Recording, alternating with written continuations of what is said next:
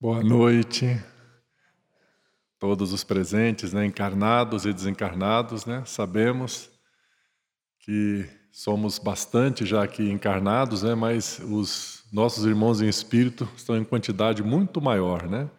E muitas vezes parentes nossos que já estão no plano espiritual estão aqui conosco, estudando, buscando esse caminho com Jesus. Nós agradecemos muito a esta casa, pelo convite né, que nos fizeram para aqui estarmos, a diretoria, a nossa irmã Terezinha e os demais. E o tema do nosso estudo de hoje é Jesus veio. Nós, há pouco mais de um mês, em dezembro, celebramos a vinda de Jesus aqui na Terra, o nascimento dele, né? Que é o Natal. Então nós vamos aproveitar ainda as vibrações prolongadas do Natal para refletirmos sobre o significado da vinda de Jesus pessoalmente aqui na Terra. Então, nós vamos iniciar é, recordando uma passagem do Evangelho que todos nós já conhecemos, mas é tão bom recordar, né? Recordar para a gente revive aquela cena na nossa mente, né? E gera em nós boas emoções. Então vamos relembrar, conforme está descrito no Evangelho de Mateus, no capítulo 2. Já nós estamos há dois mil anos na Palestina, num pequeno vilarejo, uma cidadezinha chamada Nazaré. Segundo alguns estudiosos da atualidade, Nazaré na época de Jesus, tinha menos de 500 habitantes. Imagine só. 500 habitantes. E ali uma jovem com a idade entre 15 e 16 anos, Maria, Maria de Nazaré, que foi orientada, recebeu a revelação do anjo Gabriel sobre uma missão gloriosa que ela tinha de ser a responsável pela vinda do Mestre Jesus à Terra, pelo seu ventre. Né? E nós estamos agora no estágio avançado da gestação de Maria de Nazaré. Ela já está ali com seus oito meses de gestação, o anjo Gabriel tutelar, cuidando, José também, que assumiu a responsabilidade de cuidar dela. E Dentro do Império Romano, César Augusto determina que seja realizado um censo. E o censo naquela época é diferente do censo de hoje, né? Hoje a gente fica em casa e a pessoa vem na nossa casa fazer as perguntas, né? Onde você trabalha, quantos familiares. Naquela época o censo, as pessoas tinham que ir à sua cidade de origem, se apresentar e ali relatar né? se é casado, tem filhos, se tem uma loja, né? se fazer o seu cadastro. Então, como José, ele era da descendência de Davi, da cidade de Belém, Belém fica é uma cidade conjugada, uma cidade satélite de Jerusalém, da grande capital de Jerusalém. Então eles saíram ali do norte da Palestina, de um vilarejo de 500 pessoas só, e foram nessa viagem de cerca de 150 quilômetros, como daqui a Anápolis, né, mais ou menos. E aquela cena, né, que nós já vimos em filmes, né, Maria sentada sobre um jumentinho e o José a pé puxando, né? E aí eles chegaram então na cidade de Belém, a descendência de Davi. E como nós sabemos, eles buscaram algum lugar para se hospedar e não conseguiram. Foram negadas a eles a possibilidade de uma hospedagem. E eles, amparados pelo anjo Gabriel, conseguiram se instalar num local que era reservado para acomodar os animais, um estábulo. Né? Não poderia ser um lugar mais simples na terra, né? E ali eles se instalaram, José e Maria. E ali, naquele ambiente, na cidade de Belém, na vizinhança de Jerusalém, ocorreu o maior evento espiritual da história da humanidade, o nascimento do nosso Senhor Jesus Cristo. É um evento que irradiou luz para todo o planeta Terra. E Maria envolveu Jesus em um pano e colocou-o deitado em uma manjedoura. Né? A manjedoura, para nós aqui na nossa linguagem, é um coxo, né? onde coloca a comida para os animais, né?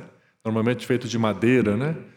Então, naquela manjedoura, naquele coxo, havia ainda um resto de palhas, que era o alimento dos animais. E essa, essa, esse berço de madeira e um colchão de palhas foi o berço do nosso Senhor Jesus Cristo, o ser puro que veio à Terra. Não nasceu nos palacetes, de Roma, não nasceu nas sinagogas dos fariseus, nasceu num estábulo, cercado possivelmente por alguns animais que ali estavam.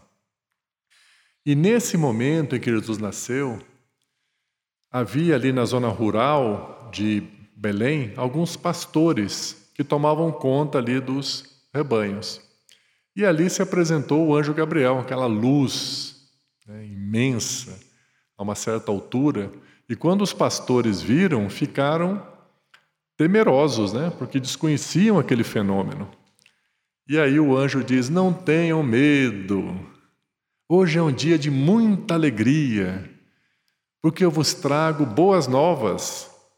Hoje nasceu em Belém o Salvador, que é o Cristo, que é o Senhor. E vocês o reconhecerão, porque ele estará enrolado em um pano, deitado numa manjedoura. E indicou onde seria o local. E então aqueles pastores ficaram encantados com essa revelação e relata o Evangelho de Mateus que em seguida adicionou-se à luz do anjo Gabriel uma, um exército de seres celestiais então, imagina a luz do anjo Gabriel já assustou eles, né? Agora foram, a gente não sabe quantos, centenas de outros anjos. Então, aquela luz que se formou foi algo extraordinário. E eles, esses seres angélicos, pronunciaram em uma só voz: Glória a Deus nas alturas, paz na terra, boa vontade para com os homens. E aí, depois disso, aquela luz foi se afastando.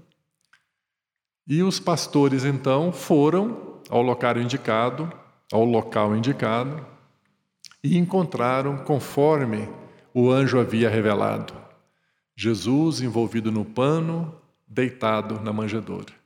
E eles então contaram esse acontecimento para José e Maria, então Maria pegou Jesus e guardava em seu braço, protegendo-o, né? Porque é uma responsabilidade muito grande que ela, ela e ele tinham em suas mãos. E quando Jesus completou oito dias de vida, segundo a tradição do povo hebreu, eles levaram Jesus para fazer a circuncisão, que Jesus era hebreu, judeu, né? E ali então ele recebeu o nome conforme o anjo Gabriel havia orientado Maria e ao José. Ele recebeu o nome de Jesus. E então acrescenta esse relato no Evangelho de Lucas, também no capítulo 2. Lucas acrescenta que foram visitar Maria, José e Jesus três magos né, o Evangelho de Lucas não fala em reis magos, fala em magos.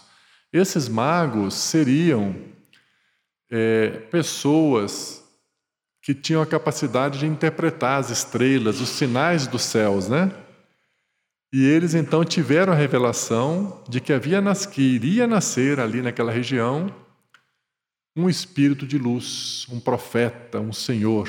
E eles viajaram da terra deles, provavelmente da Pérsia, onde hoje é o Irã, e foram até lá para homenagear aquela criança que acabava de chegar, que acabava de vir, e também levar presentes a ele.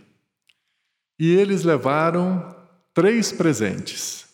Quem me ajuda a lembrar quais foram os presentes aí? Mirra,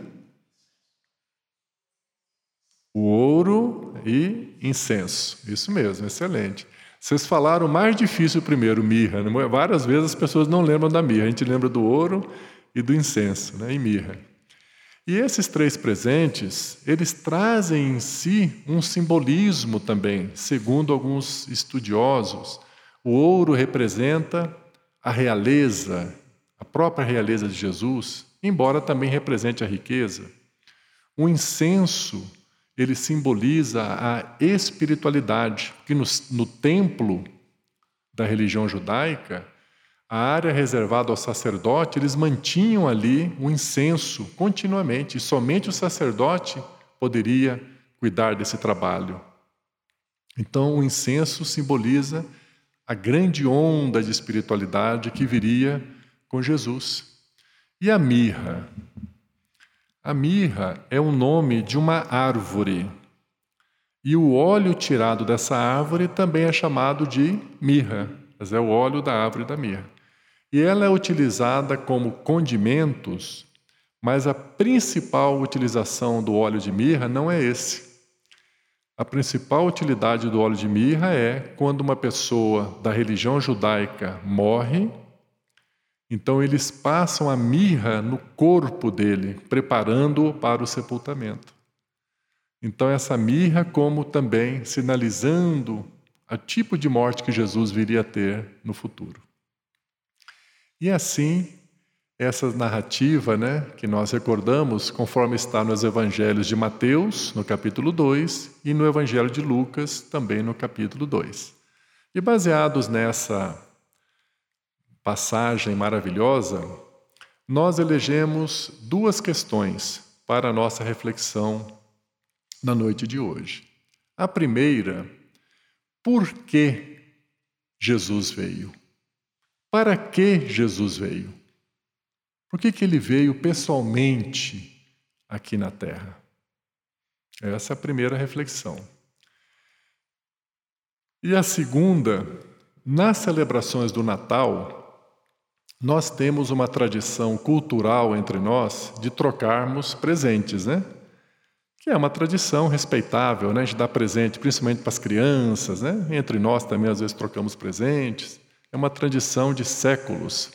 Porém, isso tudo bem, devemos respeitar, mas não podemos esquecer que o Natal, o aniversariante é Jesus. Nós estamos celebrando a vinda de Jesus à Terra, o nascimento de Jesus. Então, podemos trocar presentes entre nós, isso é bom, mas não podemos esquecer de presentear o aniversariante. Aqueles magos levaram aqueles três presentes: o ouro, o incenso e a mirra. A segunda questão para nossa reflexão: o que cada um de nós pode na atualidade, oferecer de presente a Jesus na celebração do seu nascimento? Essa é a segunda questão. Então, essas são as duas questões que nos propomos examinar na noite de hoje, à luz da esclarecedora e consoladora doutrina espírita.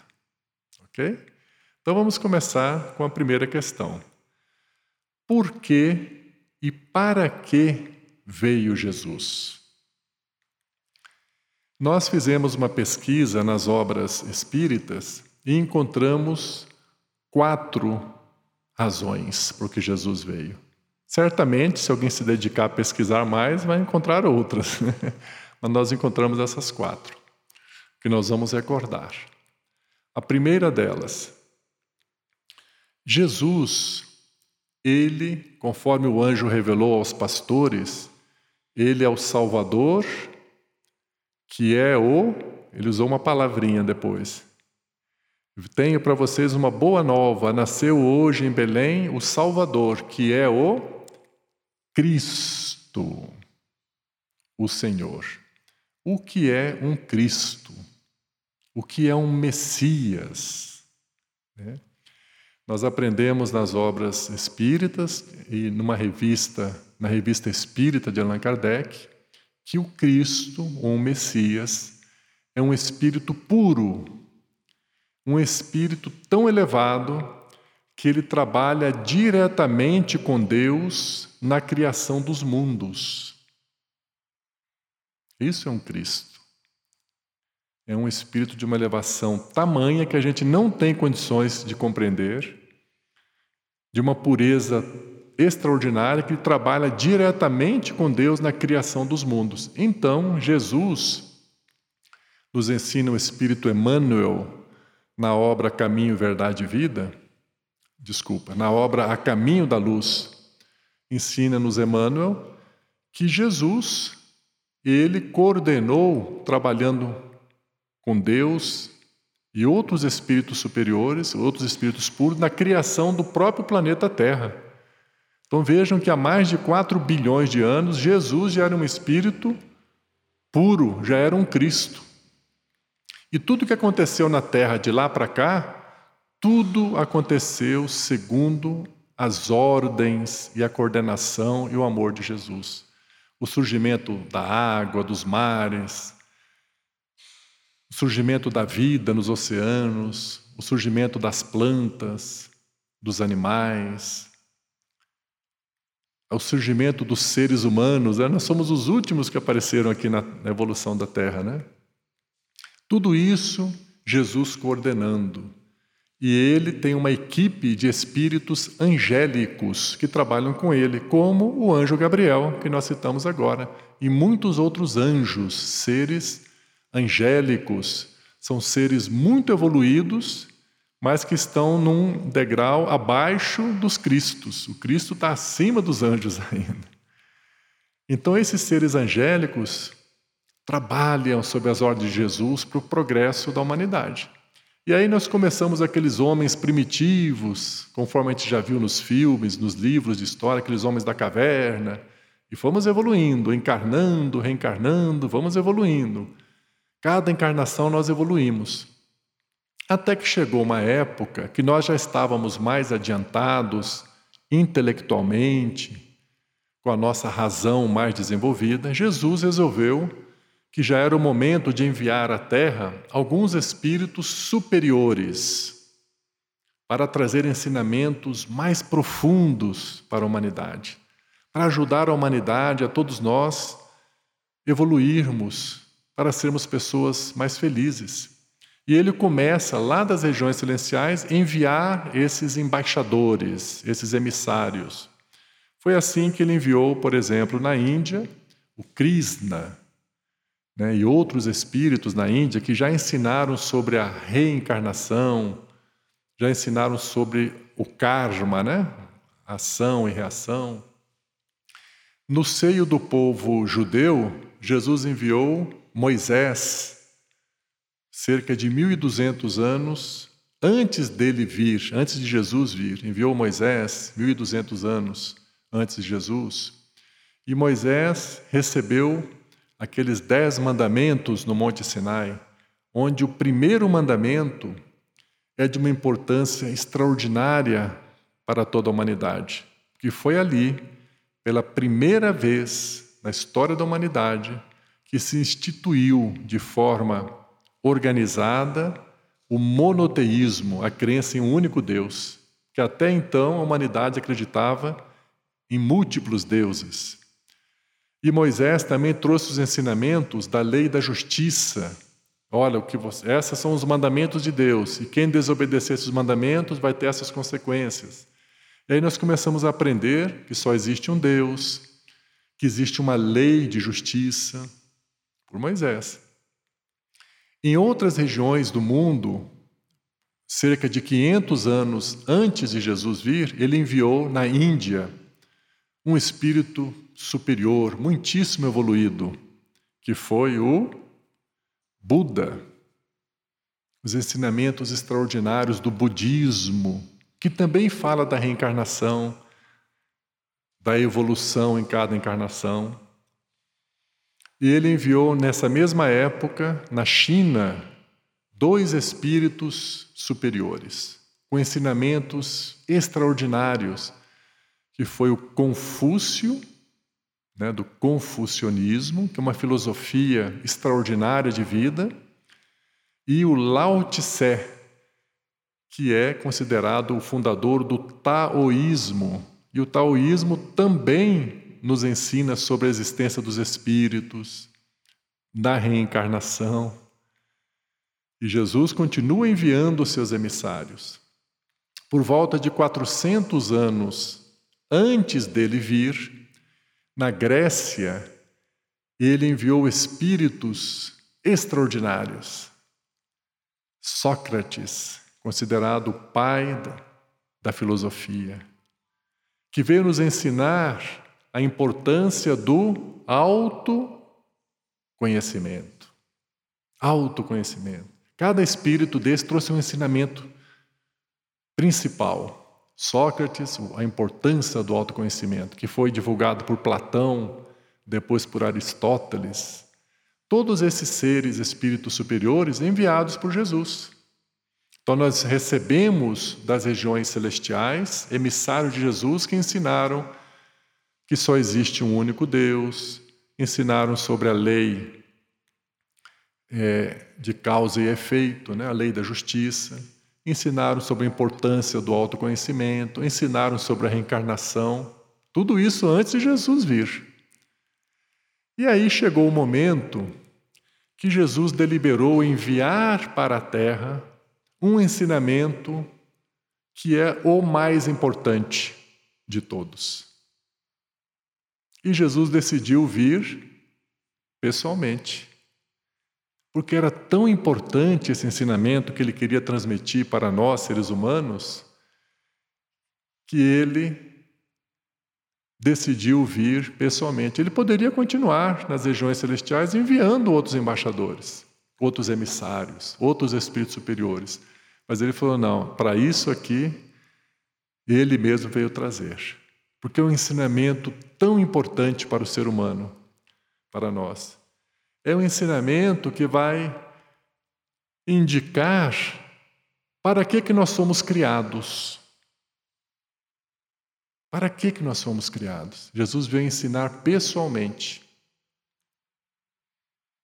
Qual é esse ensinamento tão importante que Jesus veio trazer pessoalmente? É a lei do. Isso mesmo. A lei do amor. Por isso ele veio pessoalmente. Porque não era só ensinar, ele teria que demonstrar como é que se ama. O que é o amor? E nós vimos logo no início do seu ministério divino, quando ele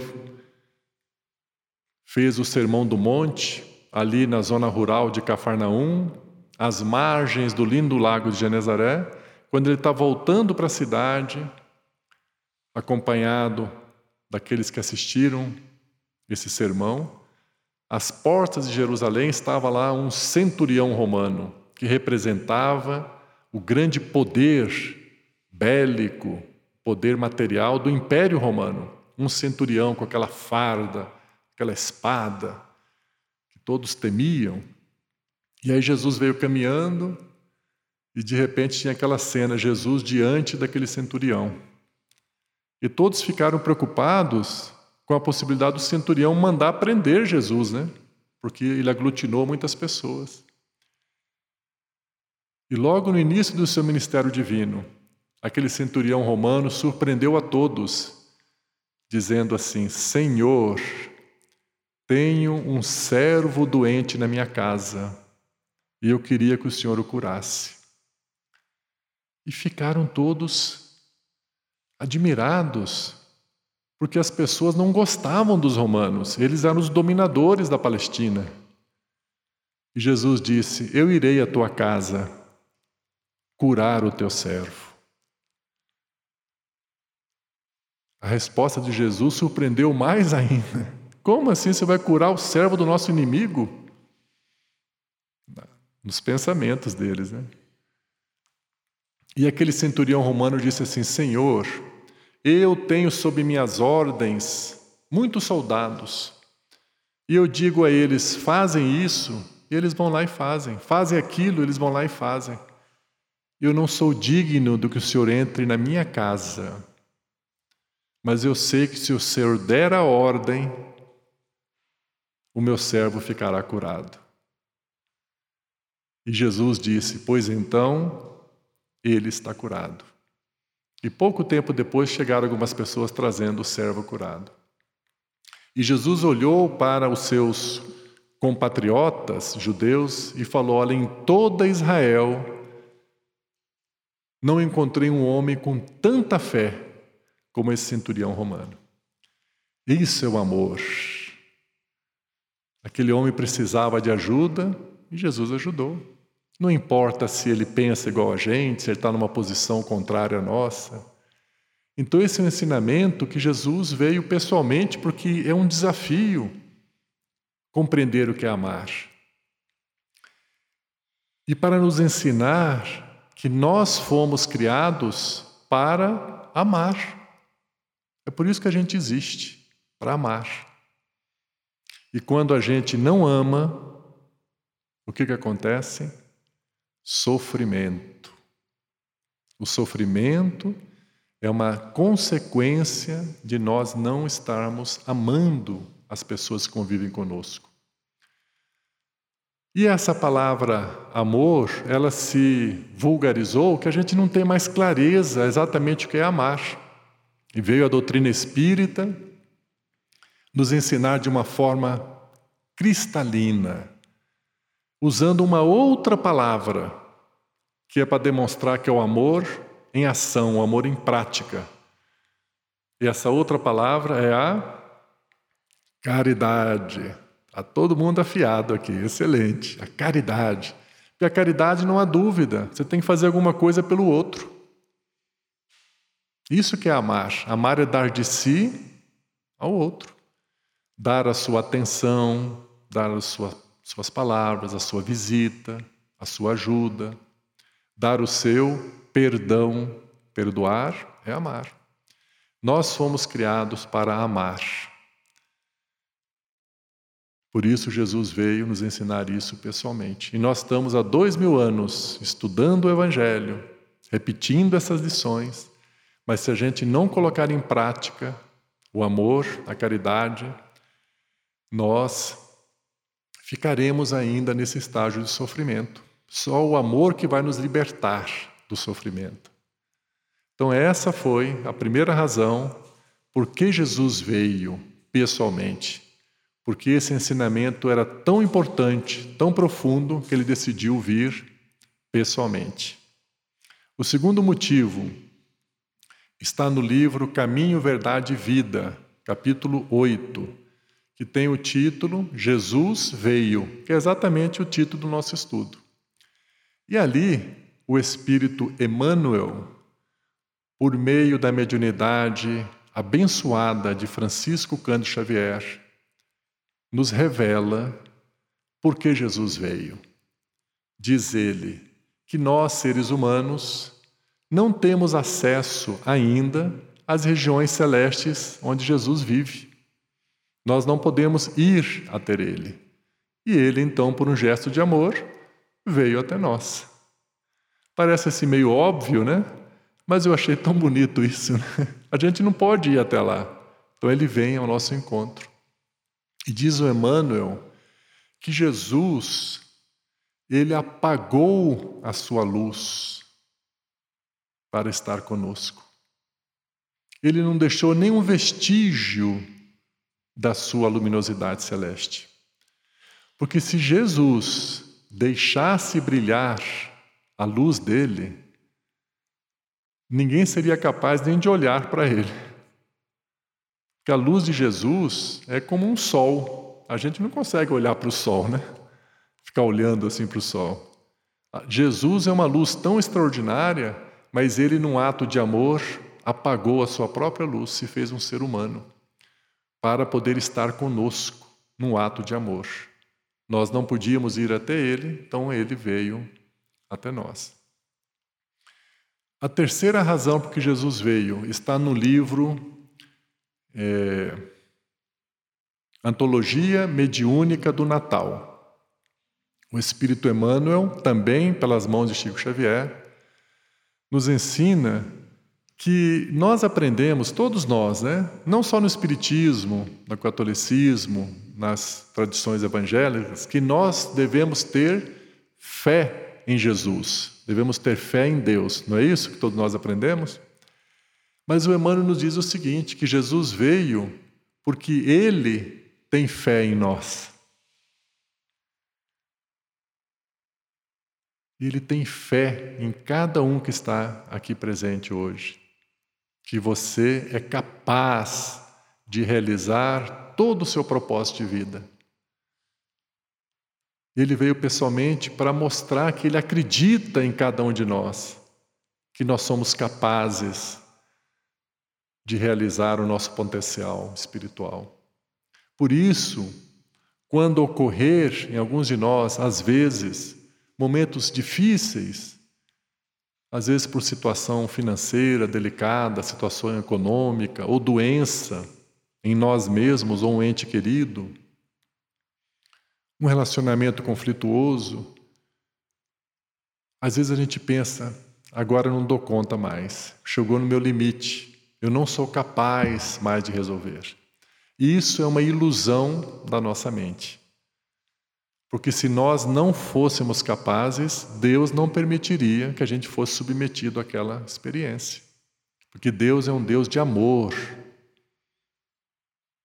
Então, Jesus veio nos mostrar que Ele tem essa fé, esse otimismo com cada um de nós, que nós estamos realizando, somos capazes de realizar. Por isso que nós estamos aqui hoje à noite.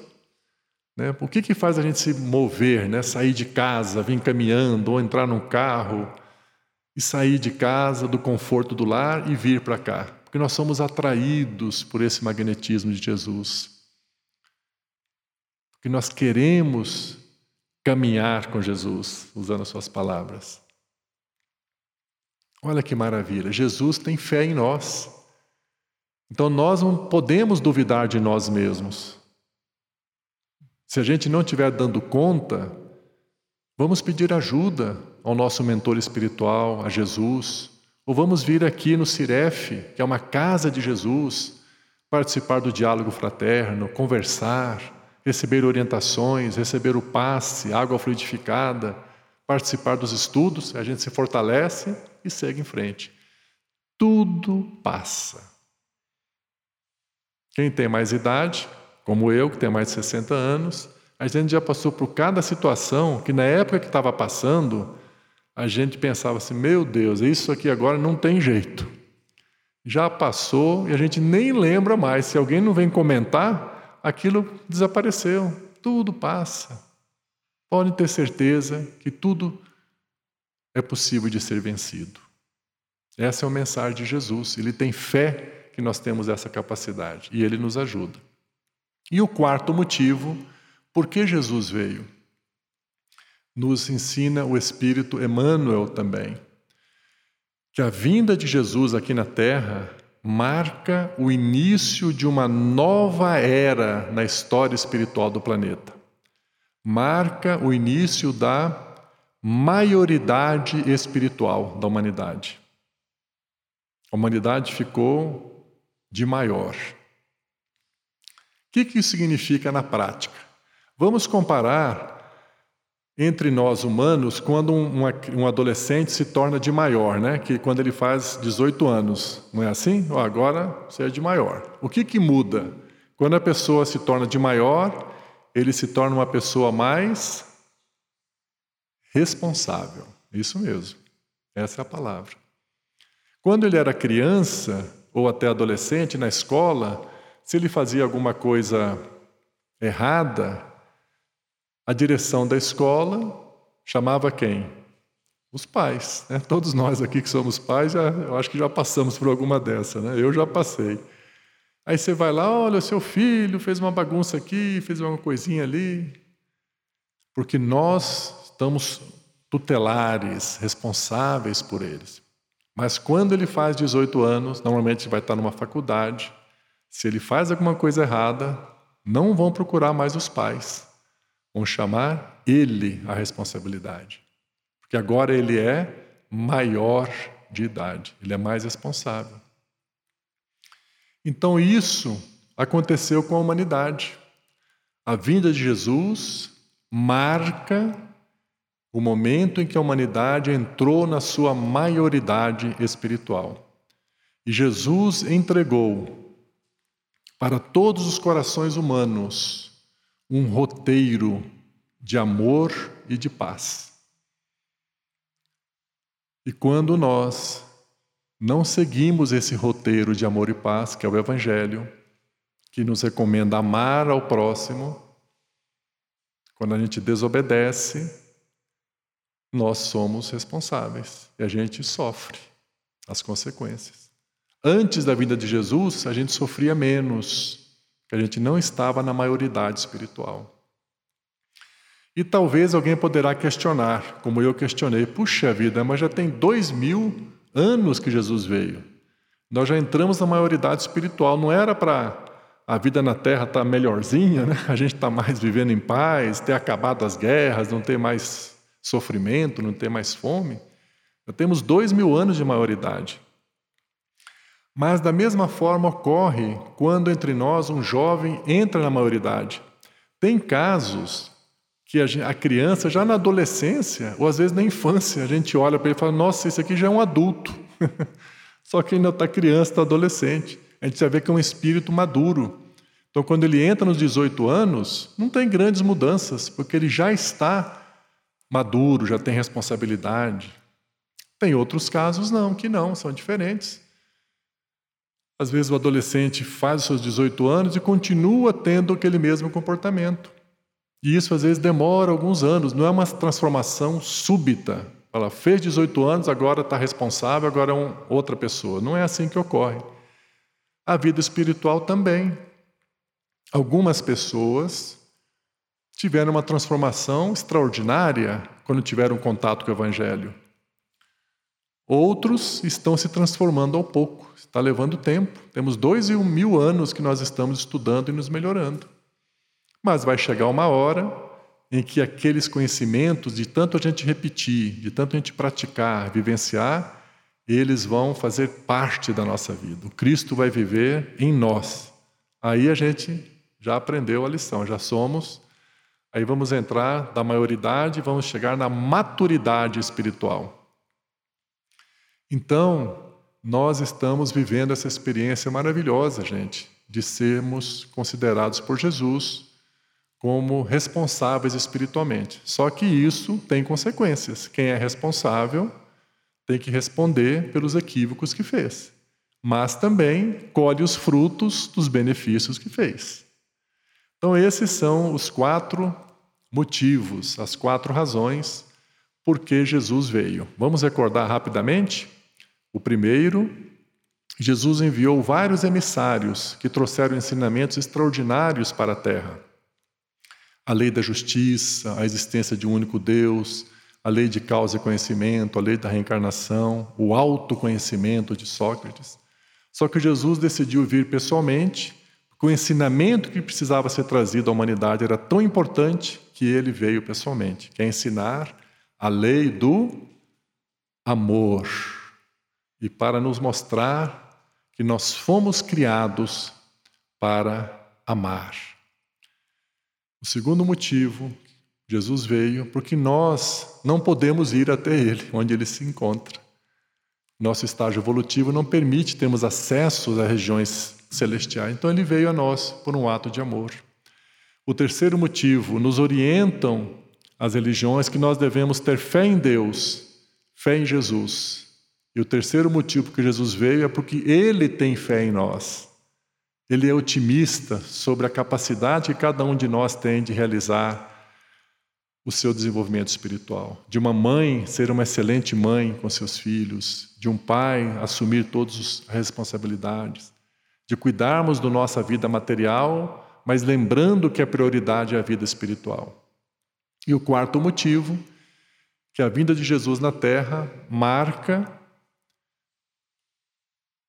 uma nova era no estágio evolutivo da humanidade. Que a humanidade entrou na sua maioridade espiritual.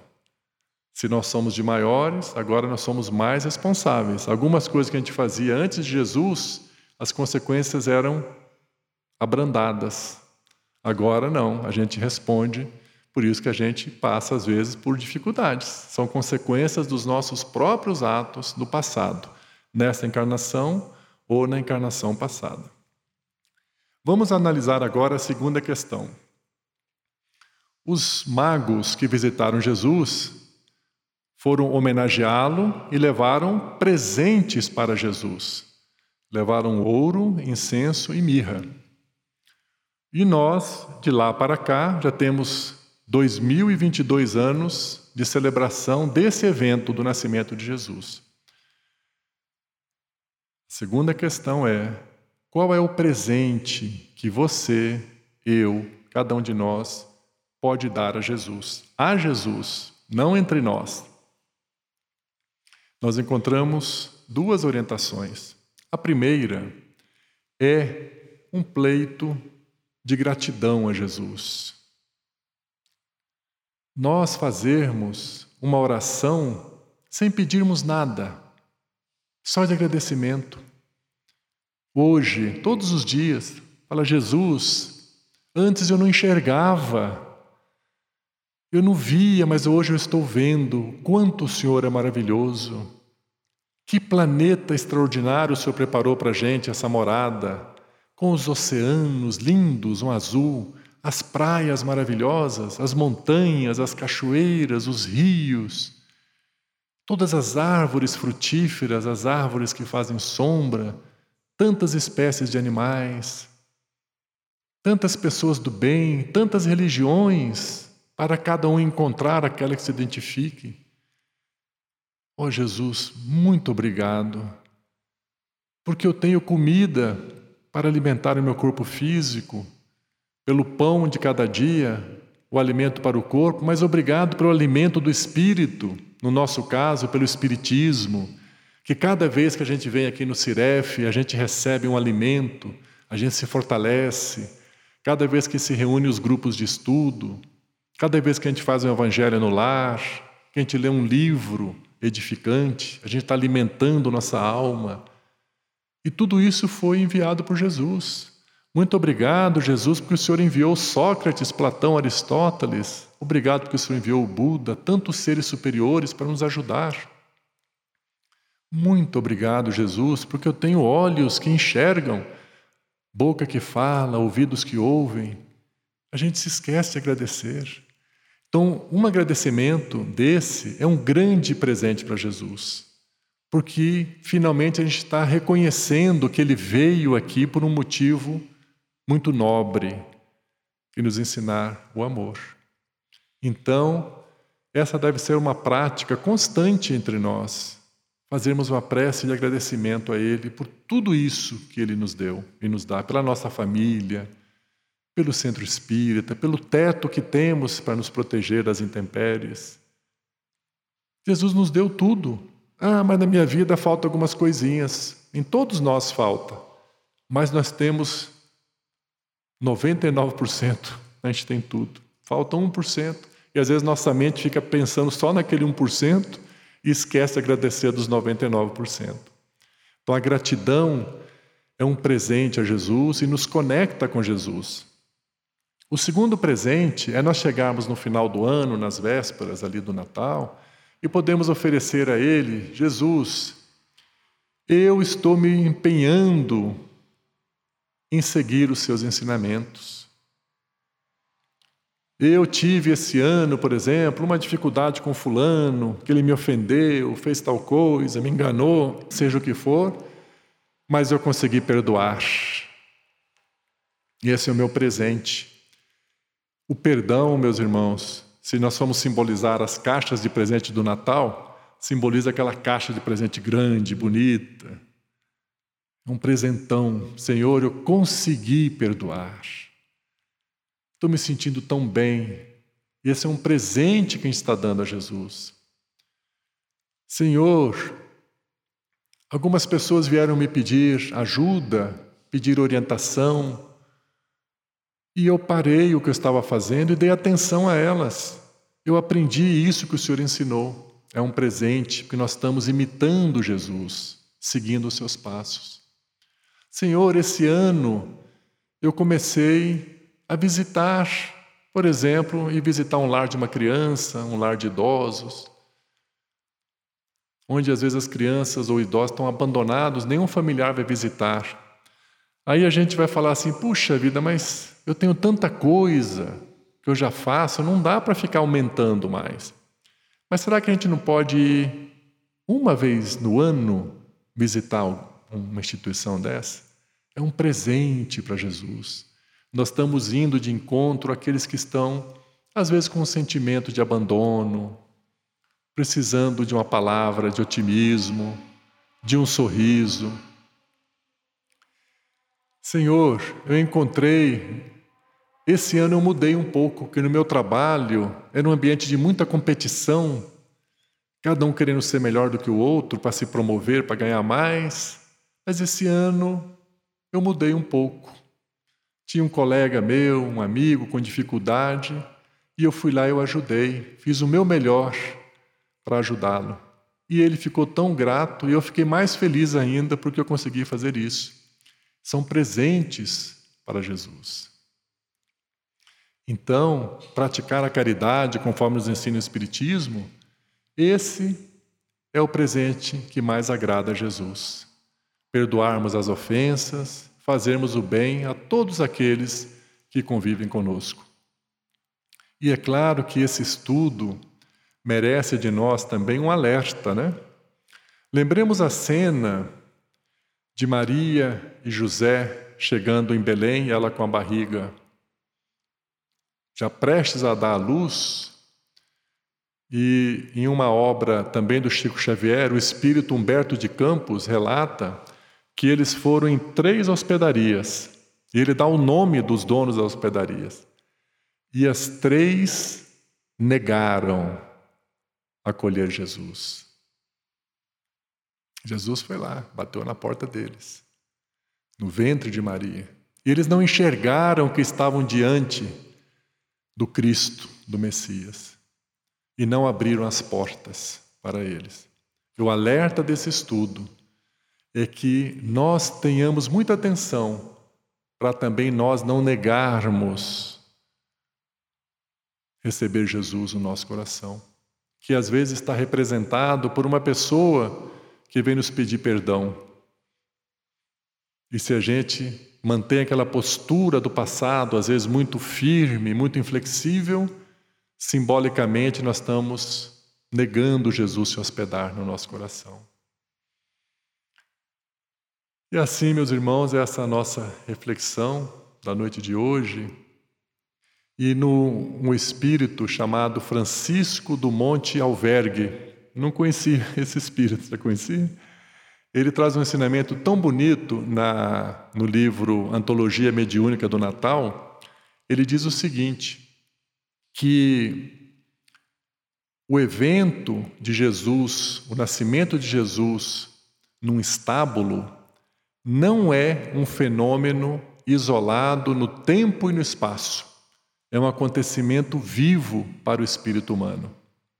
Vamos repetir o nascimento de Jesus no estábulo não é um fenômeno isolado no tempo e no espaço. Ele é um acontecimento vivo para o espírito humano. O que ele quer dizer é que a gente, quando vai comemorar o Natal, fala: ah, Jesus nasceu há 2022 anos atrás. Foi um evento que começou e aconteceu lá. Ele está dizendo que não. Jesus continua nascendo, ele é um evento vivo, ele continua vibrando o nascimento de Jesus nas nossas vidas. Por isso a importância dele estar sempre nascendo em nossos corações. O Natal é um evento diário nas nossas vidas. Sempre que a gente faz a caridade por alguém, faz alguma coisa pelo bem de alguém, dá um sorriso para alguém, dá um abraço, visita alguém no hospital, visita alguém que está doente, ajuda alguém com alguma tarefa, está sendo o Natal. Nós estamos. Aquele nascimento de Jesus está acontecendo no nosso coração. Eu achei isso tão bonito. Né? O nascimento de Jesus no estábulo não é um fenômeno isolado no tempo e no espaço. Ah, vamos estudar a história que aconteceu há 2022 anos. Não é. O nascimento de Jesus é um acontecimento vivo. Ele está nascendo. O nascimento de Jesus é um processo que está acontecendo aqui na humanidade. Para que ele possa plenamente nascer em nossos corações. Por isso que essa consciência espírita ela é muito importante. Que devemos vivenciar a experiência do Natal diariamente. Ela não é um evento que se comemora no dia 25 de dezembro, um fenômeno isolado no tempo e no espaço. E por isso que nós nos sentimos tão bem numa casa espírita, porque a casa espírita transmite esse ensinamento central da doutrina espírita. Todas as casas espíritas transmitem isso. Fora da caridade não há salvação. Fora do amor não há salvação, não há libertação, não há felicidade. Então, Jesus veio para nos mostrar isso, que se nós amarmos, praticarmos a caridade, porque é para isso que nós somos criados, nós vamos conhecer a verdadeira felicidade. Nós não fomos criados para sermos felizes. Nós somos criados para amar, para servir. Mas quem ama e serve se torna feliz. Então, procurar a felicidade por outros caminhos que não o amor, a caridade, é uma perda de tempo. Porque Jesus veio pessoalmente para nos mostrar que o amor, fazer o bem ao próximo, é o caminho para que cada um de nós construa esse Natal dentro de si e cada um vivencie a felicidade que tanto a gente almeja. Então, essa é a nossa reflexão da noite de hoje. Agradecemos muito a todos pela atenção, pelo carinho com que nos ouviram, pelas boas energias que irradiaram e que nos ajudaram no estudo e também pelas participações né, que foram tão boas. Graças a Deus.